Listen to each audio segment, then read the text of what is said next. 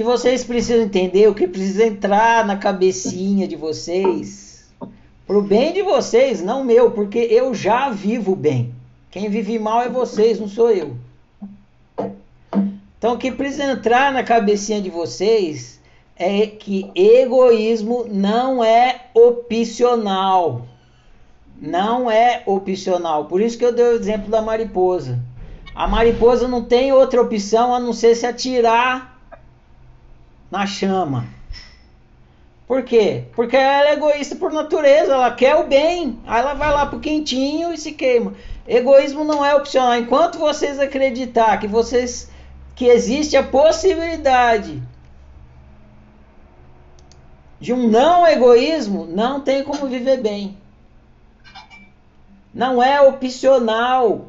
Desejo não é opcional, egoísmo não é opcional, é da natureza de todos os seres do universo. Daí você fecha esse assunto e aí você vai para o próximo nível, que é, bom, egoísmo não é opcional, então como é que eu lido com o meu egoísmo? Ponto, aí começa a viver bem.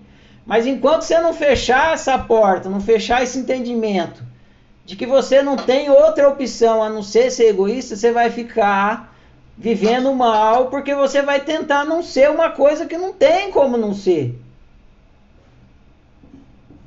Não tem nem como você não ser e nenhum outro ser do universo. Por quê? Porque todos os seres são desejantes. Então, se, senão você vai ficar patinando aí, patinando sua vida inteira, até a morte, e não vai viver bem.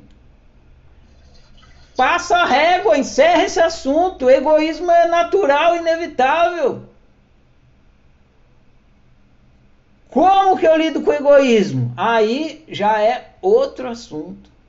Aí já é começar a viver bem.